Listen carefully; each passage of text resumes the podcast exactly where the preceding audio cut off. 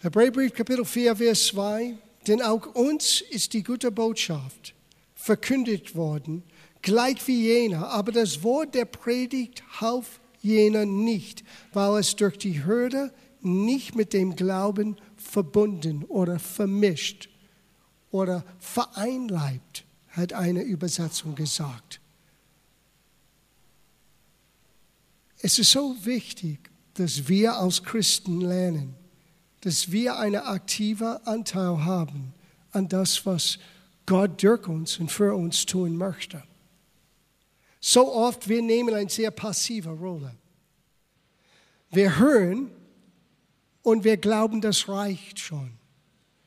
Aber das Hören allein wird uns nicht ans Ziel bringen. Und nur weil es Gottes Wille ist, gewisse Dinge zu tun, heißt nicht, es wird automatisch für uns passieren. Now, Gott wird sein Wille schließlich doch zustande bringen. Das ganze Geschichte mit Israel, und wenn du das in den Zusammenhang liest, weil der Zusammenhang bringt immer den Aussage Gottes hervor. Es ist gefährlich, das Wort Gottes so zu lesen und nur ein oder zwei Aussagen zu nehmen, aus dem Zusammenhang gerissen und dann kann man überall etwas interpretieren. Die Bibel muss schon richtig verstanden, richtig verkündigt, aber auch richtig gehört.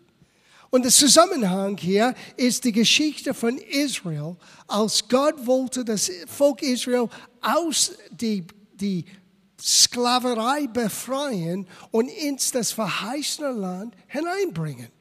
Gott hat ein Land vorbereitet für das Volk Israel damals. Ein Land, der dieses Volk zur Ruhe bringen soll. Und dieses Wort Ruhe hat zu tun mit Gottes Versorgung in ihr Leben. Sieh, wenn wir ständig in Not geraten sind, wenn wir ständig in Mangel leben, du kannst nicht zur Ruhe kommen. Gott möchte der Quelle sein von deiner Ruhe.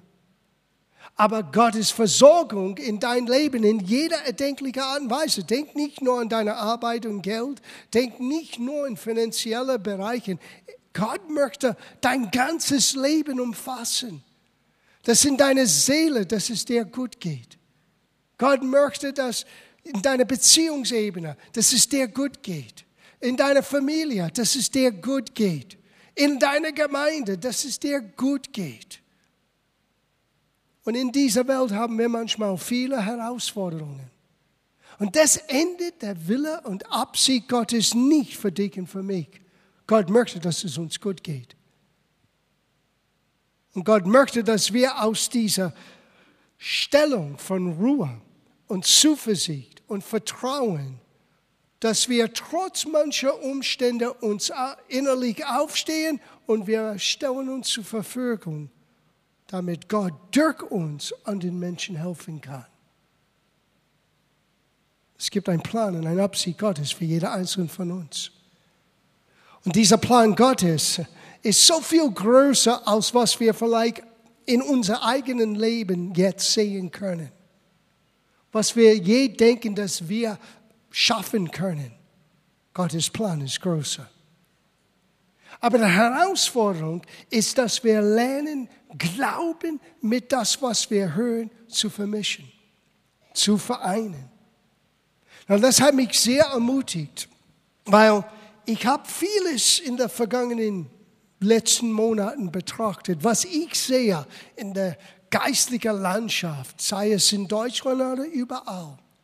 Und ich merke eines, es sind weniger wirklich aus das Wort gelehrt in dieser Zeit und viel mehr Programmen, Veranstaltungen, tolle Umgebungen, dass die Betonung ist mehr auf das Jetzige als was es sein sollte nämlich das Wort Gottes. Und ich habe mich entschlossen, als ich in der Missionskonferenz nicht nur diente, sondern auch saß und selber gedient wurde. Wisst ihr, auch Pastoren brauchen das. Auch wir brauchen eine Auszeit, wo jemand zu uns sprechen kann, wo jemand uns in dem Sinne füttern kann. Und ich fühlte mich sehr, nicht nur bestätigt, sehr ermutigt, das, was ich im Herzen habe, noch weiter zu tun. Nicht loszulassen, das Wort zu verkündigen, Menschen zu lehren, im Glauben zu leben. Now, das war erstaunlich, weil Gott hat das zu meinem Herz in Verborgen gesprochen. Er hat mir diesen Anweisungen gegeben für die Gemeinde er hat gesagt, die Gemeinde braucht viele, nicht alle, aber viele brauchen Helfer. Die brauchen ein lebendiges Beispiel, weil einiges wirst du nur lernen durch Demonstration, durch Manifestation von dem Heiligen Geist. Und Manifestation des Geistes kann auch ein Zeichen, ein Wunder sein, aber es kann auch ein geistlicher Handeln, Handeln sein. Was wir gerade getan haben, ist ein geistliche Tat. Gott zu vertrauen, bevor du weißt, was auf dich zukommt. das ist dein Glauben. Ein Schritt in das Ungewisse. Wir singen es so schön. Nimm mich hin auf dem Wasser. Aber wenn du bist derjenige, der alleine auf dem Wasser steht, hallo? Hast du immer noch die Gänsehaut? Es ist nicht immer eine Feel-Good-Situation mit dem Glauben. Manchmal in unseren Gedanken, wir haben Kämpfe zu kämpfen. Wir sagen, wie kann das sein? Und doch, Gott kommt mit seiner Treue. Ich frage noch, hat jemand die Losung heute Morgen gelesen? Einige, jedes Mal, wenn ich das frage, sagen, ich habe es gelesen. Ich habe es gelesen, ich war so ermutigt. Ich wusste nicht, was kommt heute Morgen. Ich habe es heute Morgen um 5 Uhr gelesen, konnte nicht schlafen. Ich sagte, oh Gott, es ist schon 5 Uhr. Bete weiter. Darf ich euch vorlesen, was ich gelesen habe heute Morgen in der Losung? Nehemiah Kapitel 8, Vers 8. Sie lassen aus der Buch, dem Gesetz Gottes, oder man könnte sagen, aus das Wort Gottes, Abschnitt für Abschnitt und erklärten es, so dass man verstand, was gelesen wurde. Da. Es ist nicht ausreichend, nur zu lesen. Es ist nicht ausreichend, nur in dem Sinne zu verkündigen. Es muss richtig ausgelegt, damit du durchblickst, damit du verstehst. Wie kann ich das umsetzen in meinem Leben? Und ich muss sagen, man hört viele tolle Predigen über Themen heutzutage. Aber wenig wird gelehrt, wie du praktisch am Montag dein Leben neu gestalten kannst durch das Wort Gottes. Wie du dein Glauben verbinden kannst mit Gottes Wort. Und ich habe mich entschlossen, Solange dass ich das tun kann, ich werde mein Leben, das Rest meines Lebens so widmen, das Wort so auszulegen, dass wenn du nach Hause gehst, du weißt, was zu tun ist. Was soll ich tun in dieser Situation? Well, das Wort gibt uns Antworten, weil die Gefahr ist, die Gemeinde wird nur unterhalten. Und nur ein schöner Gottesdienst, der uns unterhaltet, wird dein Leben nicht helfen, wenn du in eine Not geraten bist. Du brauchst Gottes Geist, du brauchst Gottes Helfer, du brauchst Gottes Kraft. Und das kommt, wenn man beginnt zu verstehen, was wir zu tun müssen, weil der Glaube ist ein Tat. Es ist nicht eine gedankliche Zustimmung. Es ist nicht nur zu sitzen, da zu sitzen und zu sagen, ja, die Bibel sagt. Es ist gut, dass wir wissen, was die Bibel sagt. Das ist der Beginn. Aber die nächste Frage muss so gestellt. Und was heißt das für mich? Was bedeutet das für mich? Wie soll ich das umsetzen in meine jetzige leben. Weil nur dann wird den Glauben verbunden mit das Gehörte, was man hörte. Der Glaube entsteht durch das Hören, aber der Glaube darf nicht nur in unser Herzen und unsere Gedanken hier sitzen. Der Glaube muss freigesetzt. Und es ist der Glaube an Gottes Wort. Es ist das Verstehen, wie kann ich handeln nach dem Wort Gottes, die dein Leben und mein Leben verändern soll. Deswegen sind wir Gläubiger genannt. Ein Volk des Glaubens. So sieht Gott uns. Und der damalige Volk Israel hörte klipp und klar den Willen Gottes. Ich möchte, dass ihr einzieht in das Land, was ich für euch vorbereitet habe. Und das Volk schaute den Umständen an. Viele von euch kennt die Geschichte. Und die Umstände waren nicht angenehm. Die Menschen dort sind zu groß. Die Mauern dort sind zu groß. Die Armeen dort sind stärker als unsere. Wir schauen uns selber an, wir schauen uns an und wir sagen, wir sind so klein im Licht von diesen Herausforderungen. Wir sehen aus wie Grasshoppers. Heuschrecken. Und so waren wir, heißt das. Nicht nur haben wir selber uns gesehen, so waren wir für den anderen. So haben den Einwohner damals in das verheißene Land das Volk Israel gesehen. Und diese Generation, eine ganze Generation, hat nicht den Willen Gottes erlebt. Und der Schreiber hier im Hebräerbrief, er sagt uns warum. Die waren nicht böse Menschen in dem Sinne, dass sie wollen nichts mit Gott zu tun haben. Die haben nur eins nicht begriffen. Die haben nicht begriffen, dass Gott zu vertrauen heißt auch Gott zu gehorchen. Oh. Es heißt auch zu tun, was Gott sagt. Na, es gab nur zwei Menschen, die anders tickten und dachten und handelten. Das war Josua und Kaleb. Und aus das ganze Volk, und die Geschichtslehrer sagen uns, es könnte zwischen 700.000 und 3 Millionen Menschen. Ich weiß nicht, war nicht da. Lass uns sagen, es waren nur eine halbe Million Menschen. Das ist schon eine Menge Menschen. Eine Gemeinde mit halbe Millionen Menschen und nur zwei hat es begriffen. Wow. Sieh, deswegen hat der Schreiber die Kapitel 3 und 4 für uns geschrieben. Er fängt an in Vers 1, wenn ihr das liest. Wir müssen all das anschauen und wir müssen eine gewisse, und das Wort ist Furcht oder Ehrfurcht, vielleicht besser übersetzt, eine gewisse Bewunderung vor Gott, aber auch eine Klarheit, wir können genau dasselbe tun. Guten Morgen.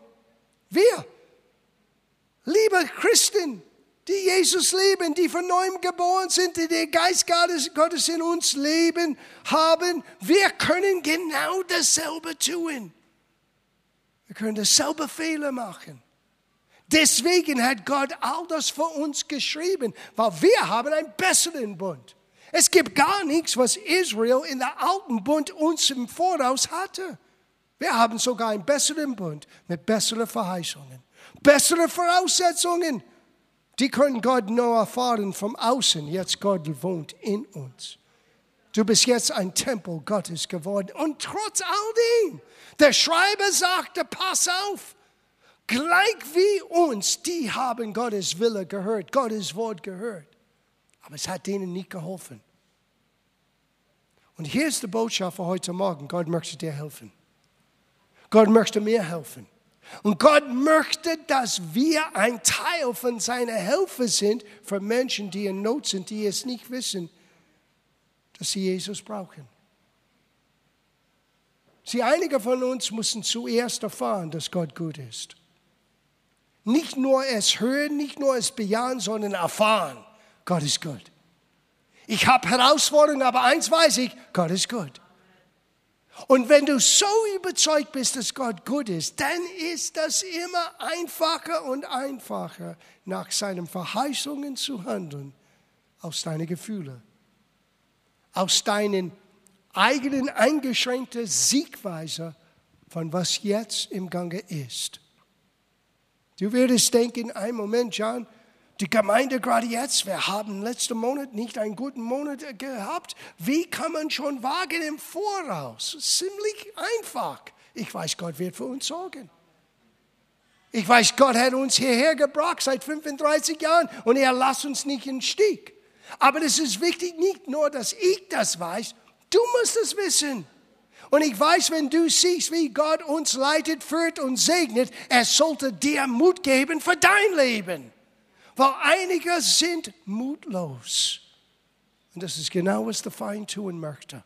Er möchte dir dein, deine Freude und deinen Mut berauben.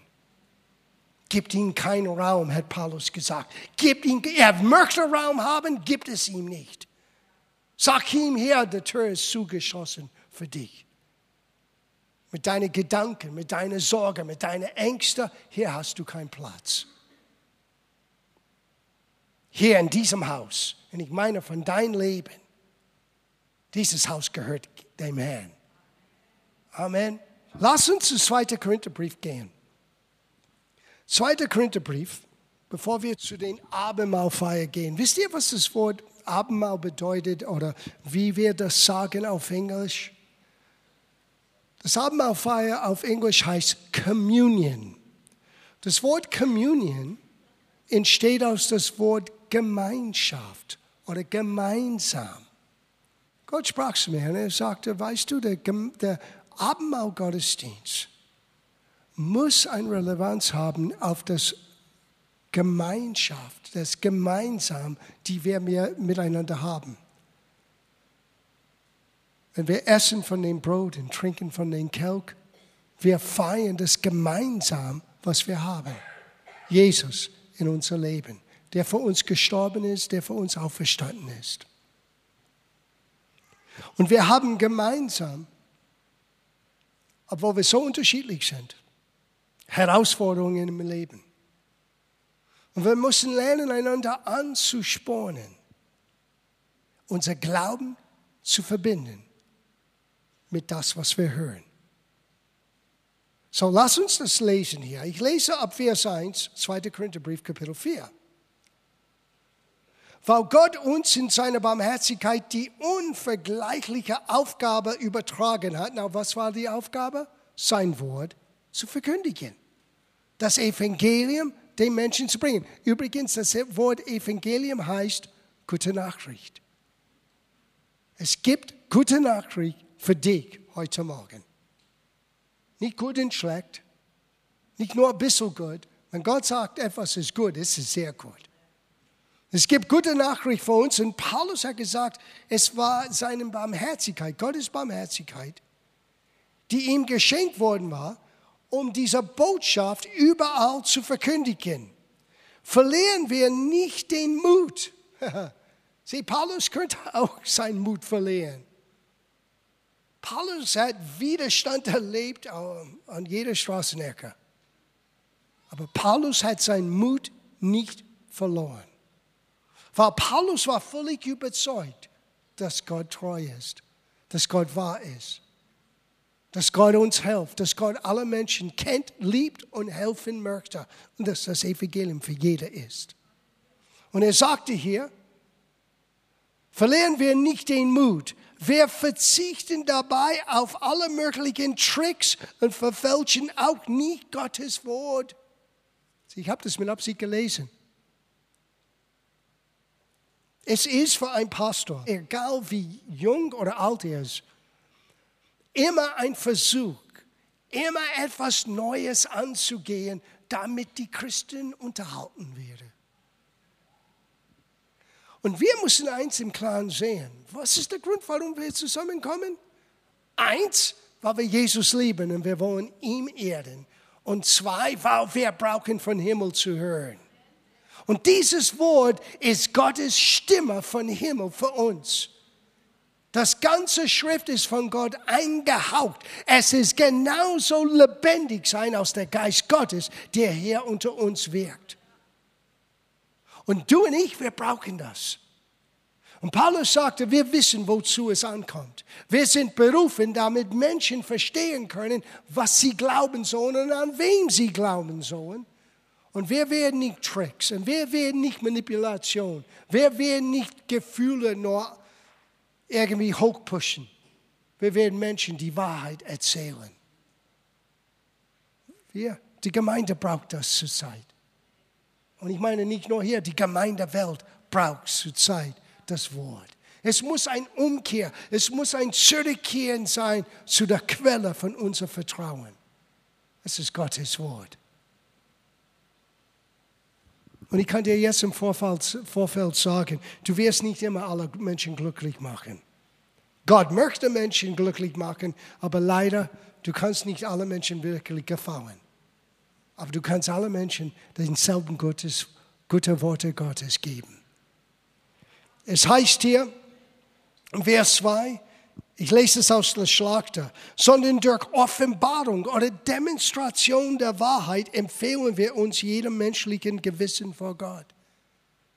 Sie, Paulus wusste, Gott wird hinter jedes Wort stehen. Gott wird sein Wort bestätigen. Er musste nicht Tricks ausdenken. Er musste nicht das neueste Mode immer hier rennen. Er wusste das eines. Wenn Gott in unserer Mitte ist, wird Menschen verändert. Und wenn Menschen Veränderungen erleben, und ich glaube, wir brauchen, Maria hat uns angespornt zu beten. Und ich möchte euch ermutigen zu beten. Wir nehmen zu viel als selbstverständlich, ihr Lieben. Menschen brauchen Gott zu erleben. Nicht nur, dass sie ein Gefühl haben, nicht nur ein Schuldgefühl, nicht nur, well, ich bin in das tolle Veranstaltung und das hat mein Herz berührt. Das ist gut, wenn es dein Herz berührt, aber Gott möchte dich durchdringen. Gott möchte dein Leben so verändern, dass du das nie in Zweifel stellen kannst, warum du jetzt anders lebst. Warum deine Prioritäten völlig anders sind. Und wenn du Jesus noch nicht so erlebt hast, ich bete, dass er das heute Morgen tut. Weil nur er weiß, wie er dein Herz erfassen kann. Und ich denke zurück an meine eigene Bekehrung. Ich war nicht auf der Suche nach Gott. Ich war nicht auf der Suche nach Wahrheit. Menschen haben für mich gebetet in meiner eigenen Dummheit, in meiner eigenen Blödheit. Und Jesus ist trotz das Ganze zu mir gekommen und er hat mich so verändert in einem Augenblick, ich könnte das nie in Frage stellen. Ich hatte eine Menge Fragen, ja. Ich hatte sogar eine Menge Ängste, was mir passiert ist, könnte ich mit meinem Verstand nicht erklären. Ich wusste, ich bin jetzt vom Innen nach außen völlig anders, aber ich konnte es nicht verstehen. Und ich bin immer noch am Lernen zu verstehen, was in mir passiert ist. Aber eins könnte ich nicht verneinen, eins könnte ich nicht verleugnen. Ich bin Jesus begegnet.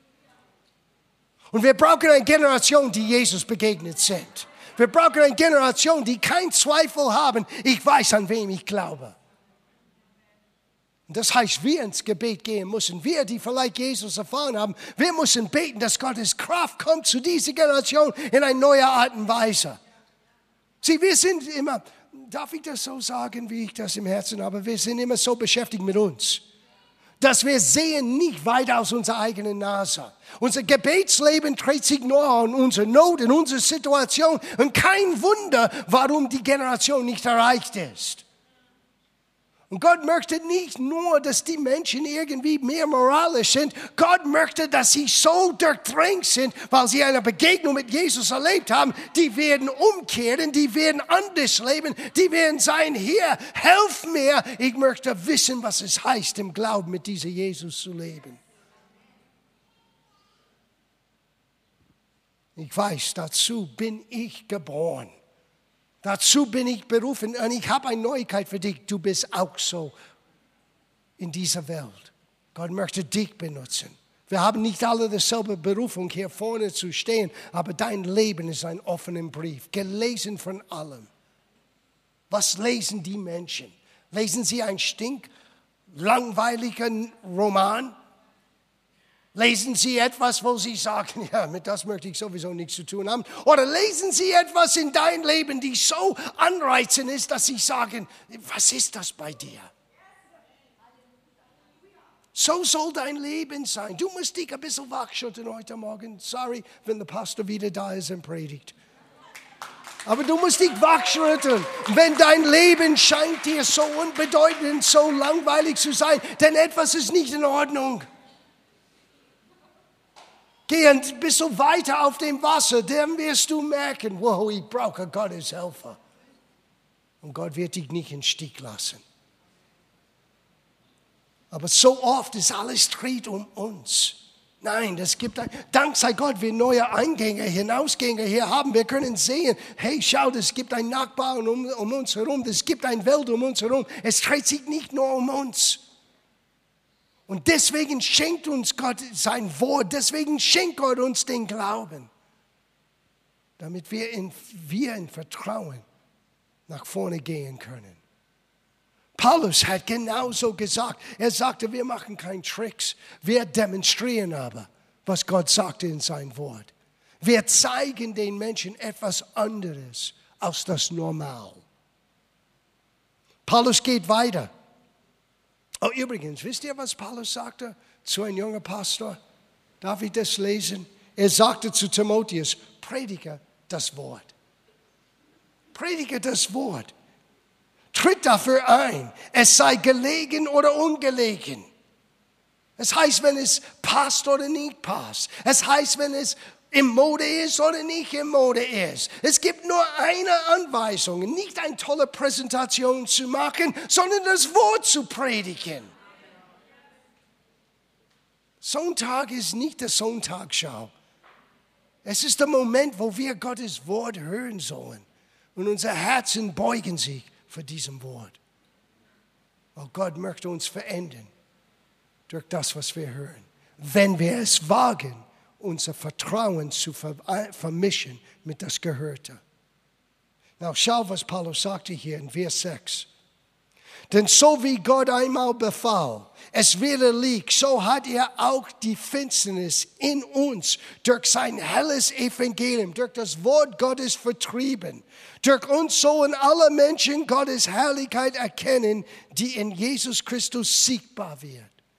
Sieh, dieses Herrlichkeit Gottes wird sichtbar durch das Wort, das lebendig in uns ist, sichtbar sein.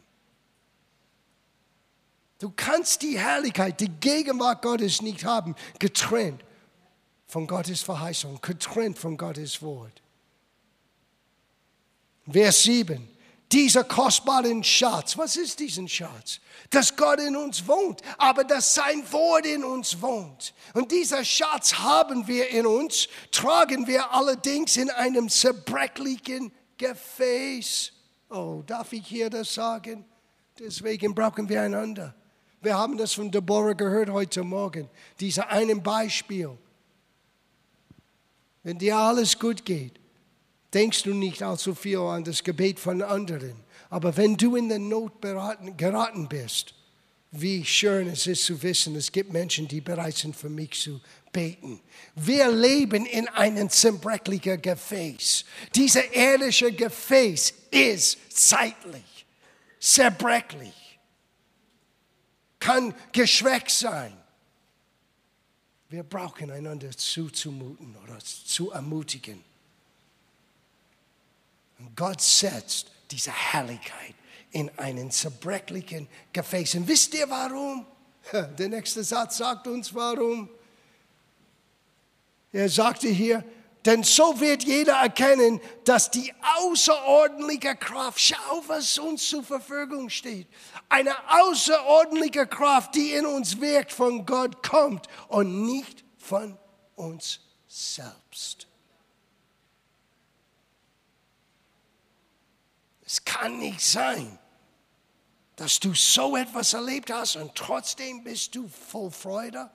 Ja, ja es kann sein. Aber der Grund ist nicht meine Stärke. Der Grund heißt Jesus. Sein Name ist Jesus. Es, der Grund ist sein Wort in meinem Herzen lebt. Der Grund ist, dass Gott treu ist. Und er wacht über seinem Wort. Wir schließen ab. Er sagte hier, denn obwohl uns die Schwierigkeiten von allen Seiten bedrängen, lassen wir uns nicht von ihnen überwältigen. Wie viele Christen sind überwältigt von den Umständen? Paulus sagte, wir lassen es nicht. Mach die Entscheidung, wir lassen. Na, wie Gott uns durch den Herausforderungen bringt, das wisst keiner von uns. Aber wir lassen uns nicht überwältigt sein. Wir machen den Grundsatzentscheidung.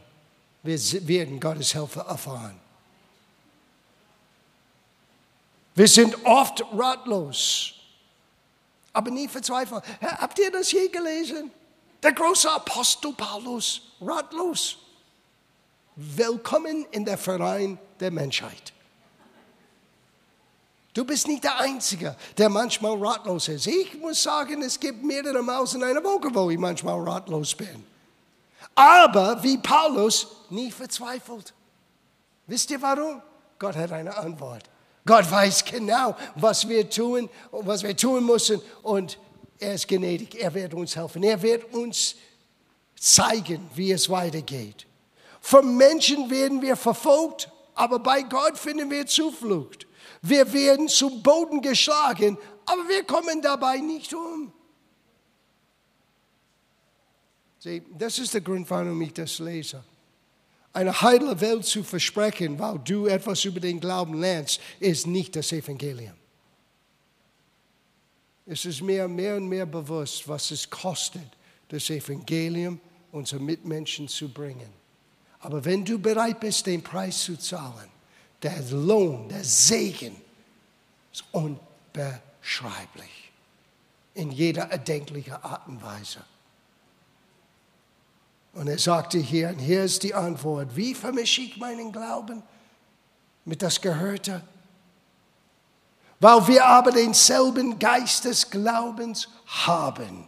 Gemäß dem, was geschrieben steht, ich habe geglaubt, darum habe ich geredet, so glauben auch wir, darum reden wir auch. Wenn du nicht beginnst, deinen Glauben zu vermischen mit das Wort. In anderen Worten, wenn du nicht beginnen kannst zu verkündigen, was Gott schon gesagt hat, verstehst du nicht, was es heißt, dein Glauben zu verbinden, zu vermischen mit das Gehörte. Es geht aus dem Gott für jemand etwas sagt oder Gott in seinem Wort etwas sagt, zu Gott sagt es zu mir. Das ist jetzt meins. Das gehört meinem Leben. Das erwarte ich in meinem Leben. Warum? Weil Gott treu ist. Und bis wir bereit sind, das Wort so anzunehmen, wir verbinden unser Glauben nicht mit das Wort. Wir haben geglaubt, deswegen haben wir es gesagt. Was sagen wir? Was sagen wir über unsere Situation? Was sagen wir über über unsere Fähigkeit. Was sagen wir über nächste Woche und übernächste Woche? Das soll uns zeigen, wo ist unser Vertrauen. Du wirst nie dein Glauben mit das Wort verbinden können, wenn du nicht bereit bist, das Wort in deinem Munde zu haben. Das hat das Volk Israel gefehlt, außer zwei. Kaleb sagte, wir sind mehr als fähig. Warum? Weil Gott für uns ist. Nicht, weil wir größer sind, nein. Wie weil wir klüger sind, nein. Nur wegen eins. Gott ist für uns. Und Gott ist für dich.